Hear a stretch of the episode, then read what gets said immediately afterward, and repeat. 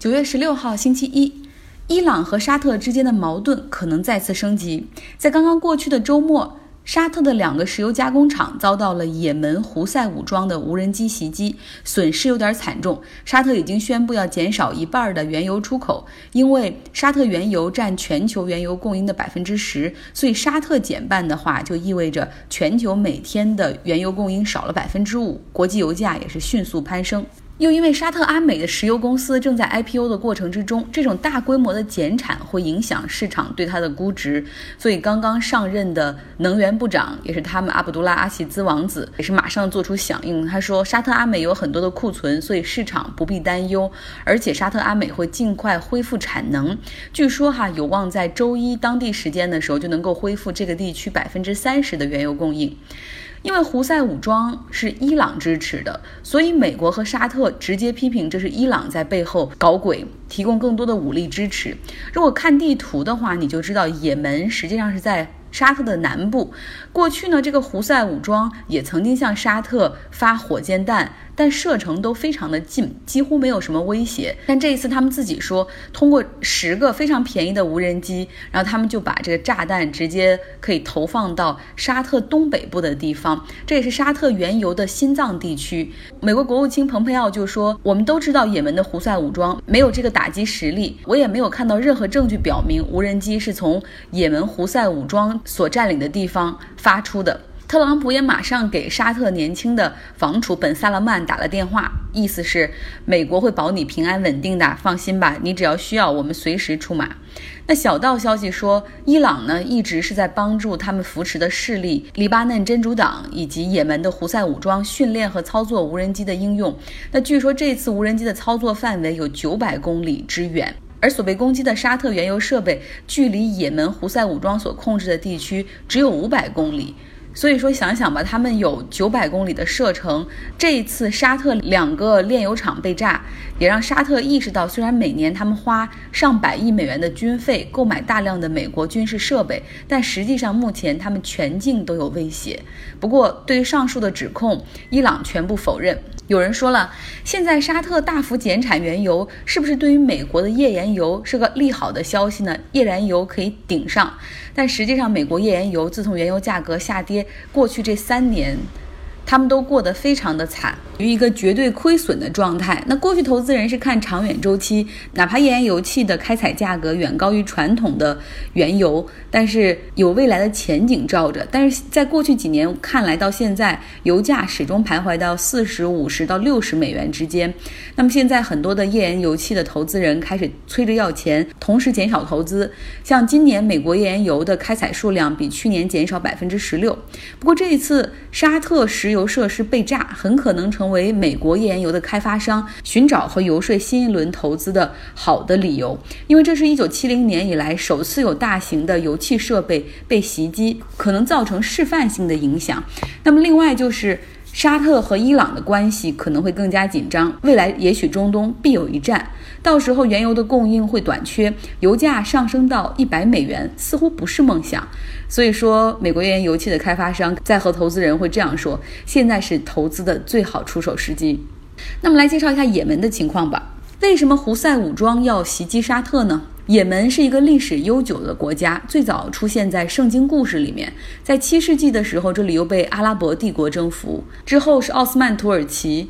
那在十九世纪的时候，这里又成了英国的殖民地。那个时候，阿伯丁汇集着各路的生意人，印度人、阿拉伯人、欧洲人，甚至中国人都在这儿来做贸易。阿伯丁也是当时中东最繁华的城市之一。不过一战过后，也门分成了南北两个国家。一个是亲苏，一个是亲西欧。一九九零年的时候，通过谈判决定南北合体，成为统一的国家。不过好景不长，一九九四年又爆发了内战。五年之后，内战平息。不过和平没有多久，什叶派的武装就从二零零四年左右开始崛起。他们认为逊尼派占主导的政府对什叶派有严重的歧视，于是开始针对政府和外国游客搞恐怖袭击。他们还成为了基地组织等极端组织的温床。你认为也门已经够乱了吗？后面还更加。二零一一年的时候，受到阿拉伯之春的影响，也门同样面临着高失业率、经济极差的状况，让不满的人群走上街头，又导致了总统的更换。在一系列的过程之中，也门的中央政府愈发的孱弱，而什叶派的胡塞武装在伊朗的支持下，开始控制越来越多的地盘儿。而他们的邻国沙特作为逊尼派的带头大哥，肯定不愿意看着伊朗扶持的势力在他们的国境之南一路北上，于是，在二零一五年的时候，沙特就联合九个其他的国家对胡塞武装发起了风暴行动。听起来就知道是闪电战，开始一些空中打击。不过战争却一直持续到现在，整整四年半了。不仅陷入了持久战，而且还造成了一万多也门平民的死亡，还有一千四百万人面临着长期的饥荒。也门也是目前全球人道主义危机最严重的国家之一。因为沙特四年半的持续轰炸，其实侧面也帮助了胡塞武装提升他们在当地的人气。很多也门人就把沙特看成侵略者，虽然他们自己吃穿已经很困难了，但是还是给胡塞武装捐钱捐物资。另外一方面，也是因为胡塞武装所反对的政。政府实在过于贪腐。马来西亚这两天有一个王室的新闻，新闻本身并不是很重要，我们就不讲。但是我发现其中有一个有趣的冷知识，就是马来西亚的政体，它虽然和英国的君主立宪制非常的接近，但是它的国王却不是终身制，而是由九个州的国王来轮流当，每个国王的任期是五年。马来西亚还有一个国王理事会。由他们来负责任命和换届，正所谓我们那句老话，就是皇帝轮流当。英国来此殖民之前，马来西亚实际上是零星的土邦，跟印度一样，在印度目前也是很多的邦里面都还有他们的王室、国王，还有王宫存在。马来西亚的那个时候不是统一的国家。也没有统一的王室。英国殖民开始之后，就保留了这些世袭的地方的国王。那结束殖民，马来西亚独立之后，因为担心内乱，就考虑到平等起见，国王就来轮流当吧。这个马来西亚当时是有十三个州，但只有九个州是有这种世袭的王室，所以就他们九个来轮流坐庄。其实这些国王呢，更享受在坐在本州做王的这种感觉哈，因为轮值要做马来西亚国王的时候，就面临着更多的责任和工作，而且还经常要被媒体点名。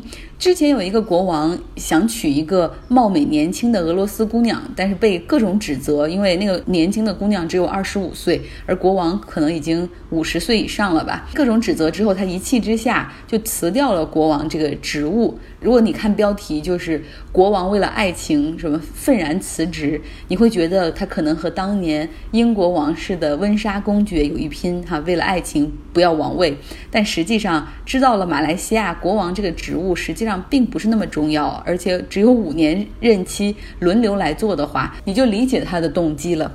奢侈品牌 Gucci 从最近两年开始打年轻牌，如果你路过他们的门店，就会看到哇，里面真的是花花的乱七八糟。那他们和 Hip Hop 明星合作很多社交媒体的代言，反响也很好。一组数据，Gucci 贡献他母公司开云集团利润的百分之六十，而 Gucci 自己的用户三分之二都是。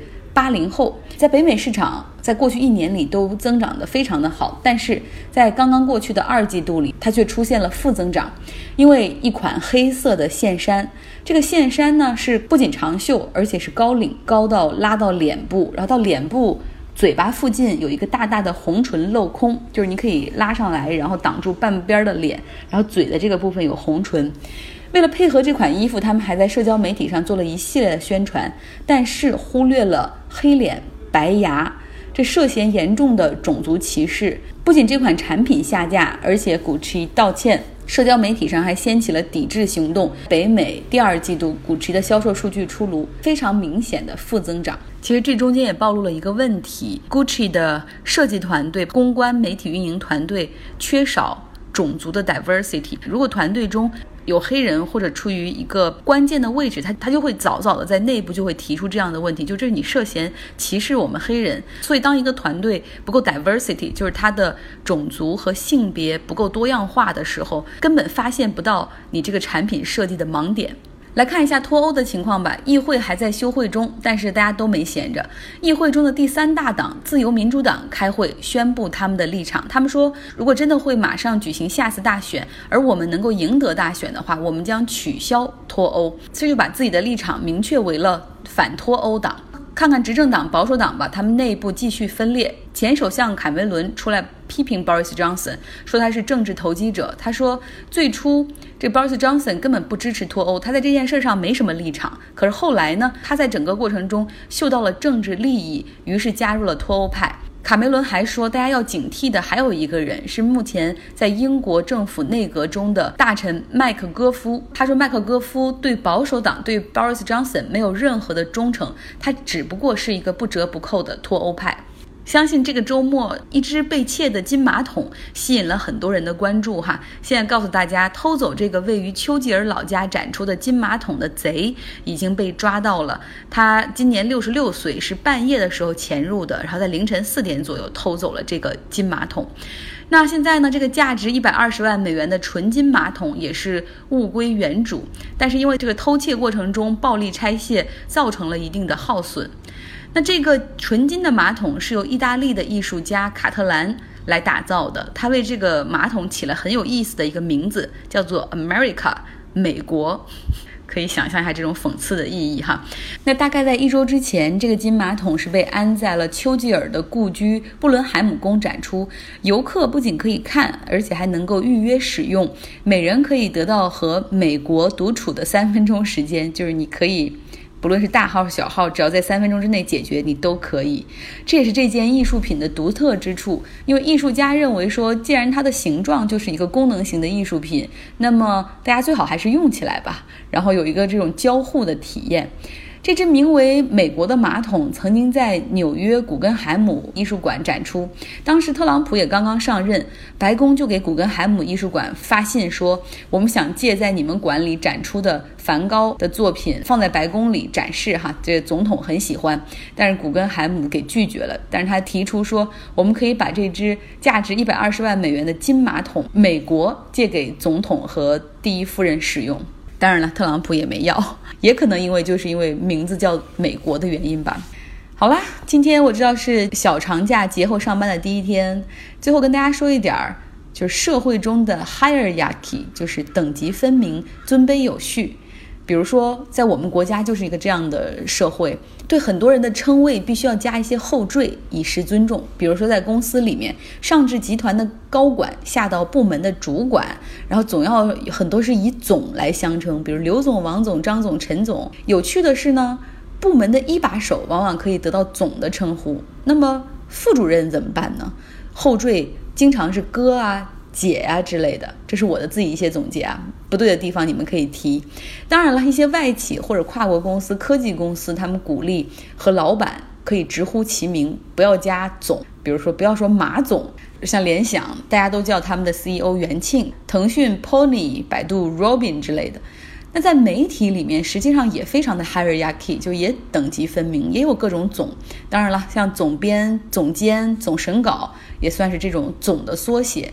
那像我们这些记者、编辑呢，在和外面的人打交道的时候，他们也为了表示尊重，但是又不知道该叫什么，就叫媒体人老师。